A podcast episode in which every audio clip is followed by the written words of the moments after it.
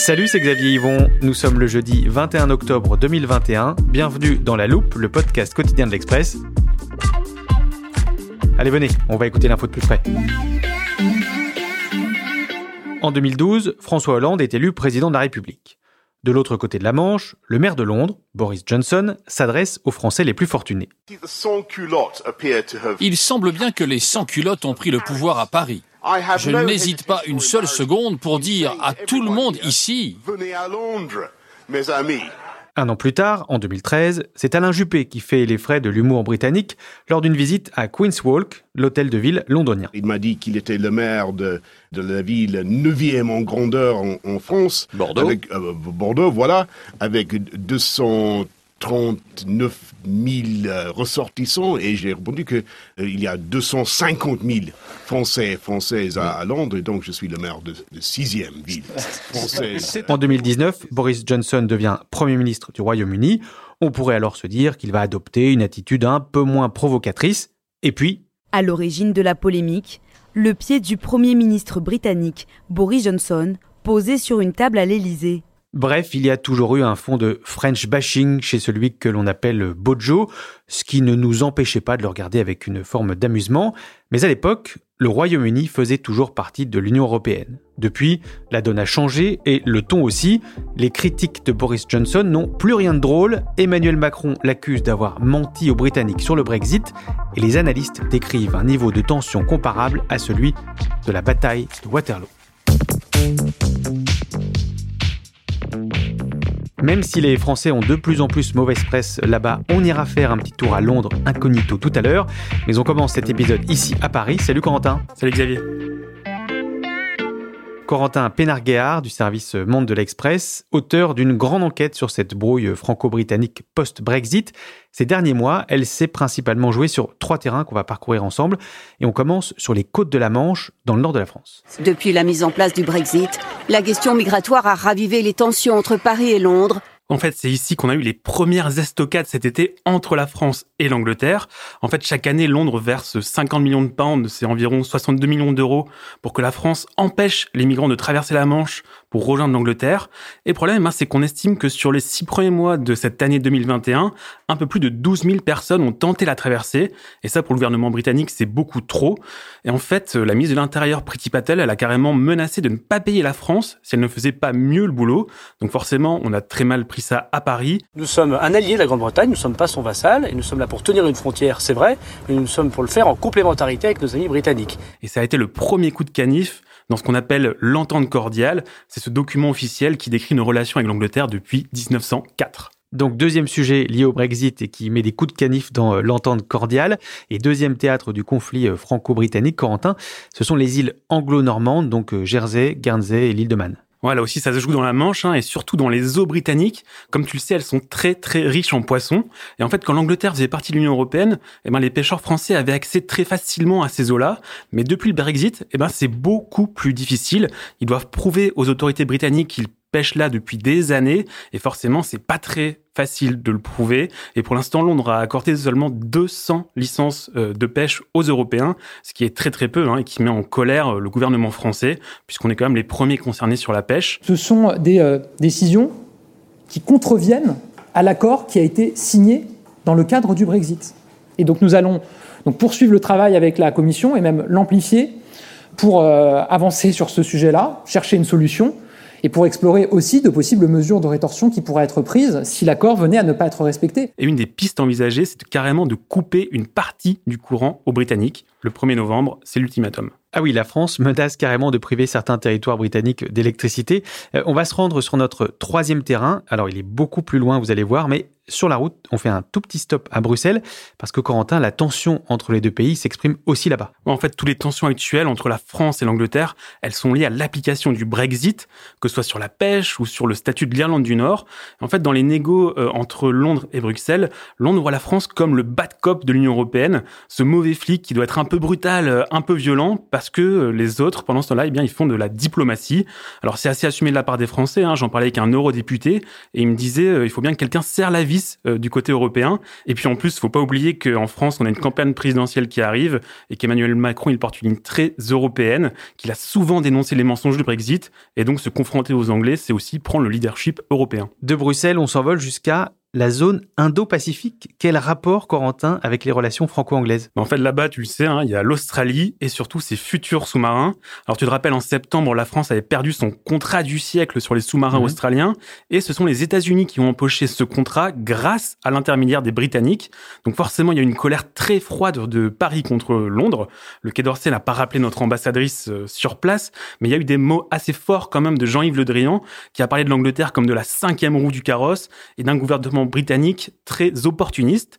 Mais euh, faut bien le dire hein, quand même, en anglais, opportuniste, c'est pas du tout un gros mot, et c'est même plutôt une ligne politique assumée par le gouvernement de Boris Johnson en ce moment. Au cœur de cette crise des sous-marins, Boris Johnson a eu cette formule pour le moins étonnante. I just think it's time for some of our dearest friends around the world to, you know, prenez un grip uh, about all this, uh, and donnez-moi un break.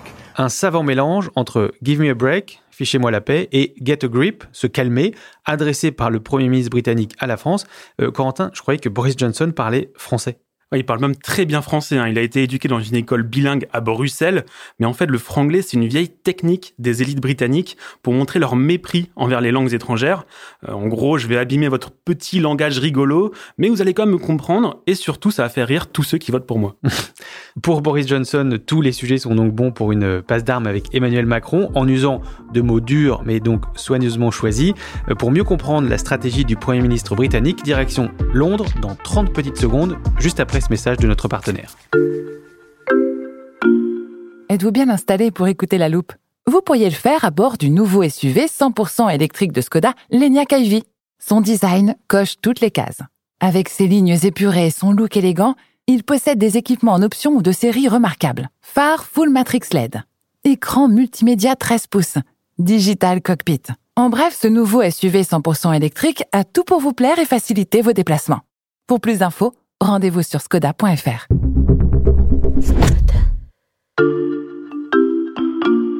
Vu de France, on a l'impression que ce niveau de tension au plus haut entre Paris et Londres découle des multiples conséquences du, du Brexit qu'on vient de décrire. Good morning Agnès. Good morning. Agnès Poirier, correspondante de l'Express à Londres. Est-ce que les choses sont perçues de la même manière outre-Manche? Non, pas du tout. Euh, c'est ça qui est fascinant quand on vit en Grande-Bretagne et que de temps en temps on va sur le continent, comme disent les, les Britanniques. La vue est totalement opposée. Alors déjà, quand on est euh, français ou européen, on voit beaucoup des malheurs, euh, de la pénurie par exemple de carburant, les euh, rayons vides de supermarchés, etc., comme une des conséquences du Brexit. Mais le mot de Brexit est pratiquement a pratiquement disparu du vocabulaire et des et des médias en, Grande-Bretagne. Évidemment, il y a quelques voix quand même ici ou là pour dire vous croyez pas que c'est lié, mais euh, il règne avec le gouvernement Boris Johnson une espèce de d'enthousiasme, de positivisme absolument outré qu'il incarne très bien et il serait presque anti-patriotique de ne pas croire à la destinée et à, euh, au lendemain qui chante. Le Brexit est derrière nous, en fait, euh, en Grande-Bretagne, et tout va s'arranger tout euh, va bien se passer. Ces pénuries dont tu parles, Agnès, tu en observes, toi, euh, les conséquences au quotidien? Il y a des rayons vides dans les supermarchés? Alors moi, j'ai la chance déjà de ne pas avoir de voiture, mais j'ai vu les files de plusieurs kilomètres aux pompes à essence, même quand on vit à Londres et au centre de Londres, ça on le voit. Les rayons vides dans certains supermarchés, oui, alors, mais dans une moins grande euh, mesure quand même que euh, en province, parce que Londres est quand même assez privilégié et puis euh, il y a énormément de moyens de se, fournir en, toutes choses. Mais oui, j'ai vu des rayons vides, mais ce n'est, je dirais que j'en vois depuis plusieurs années en fait, à cause du Brexit, je me rappelle très bien, et donc je dirais que c'est pas un phénomène nouveau. Des problèmes d'approvisionnement que le gouvernement britannique refuse donc, tu l'as dit, euh, d'attribuer au Brexit. Est-ce qu'on peut voir le fait d'attaquer la France et Emmanuel Macron comme une stratégie, une sorte de, de contre-feu pour faire oublier toutes ces difficultés euh, quotidiennes euh, des Anglais Ah oui, je pense que c'est une stratégie de la part de Boris Johnson. Pour lui, c'est formidable parce qu'il peut à la fois faire de l'humour, il faut surtout pas oublier que Boris Johnson, s'il n'arrive pas à faire rire son auditoire, euh, il a l'impression d'être en échec. Or, la figure du français que l'on aime autant que l'on déteste, c'est quand même la, tarte à la crème et un objet favori surtout du côté conservateur en Grande-Bretagne depuis 200 euh, ans.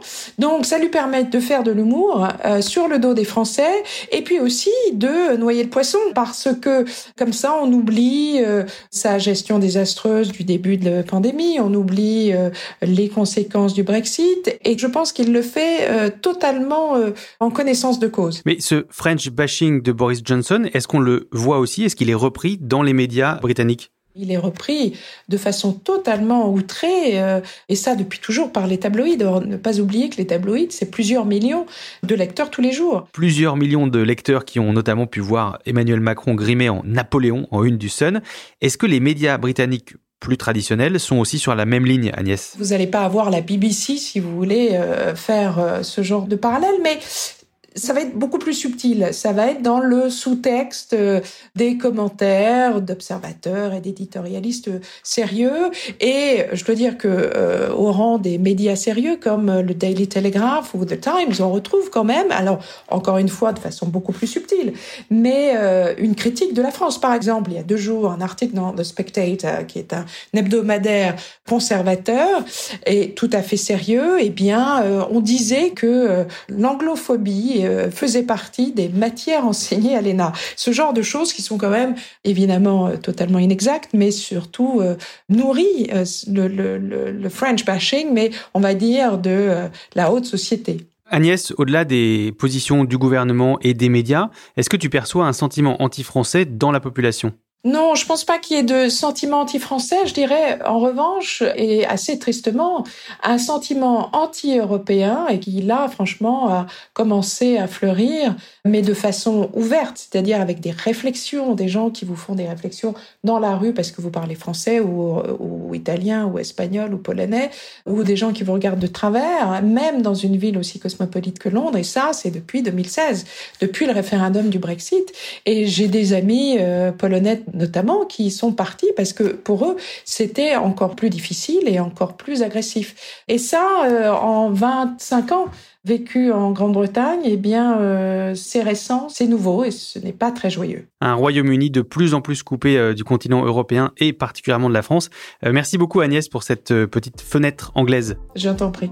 À ce stade du podcast, vous vous dites peut-être que vos enfants ne connaîtront pas l'amitié franco-anglaise dont vous avez bénéficié en voyage scolaire à Londres ou dans le cadre d'un jumelage avec un village du fin fond du pays de Galles et vous avez des raisons de vous inquiéter.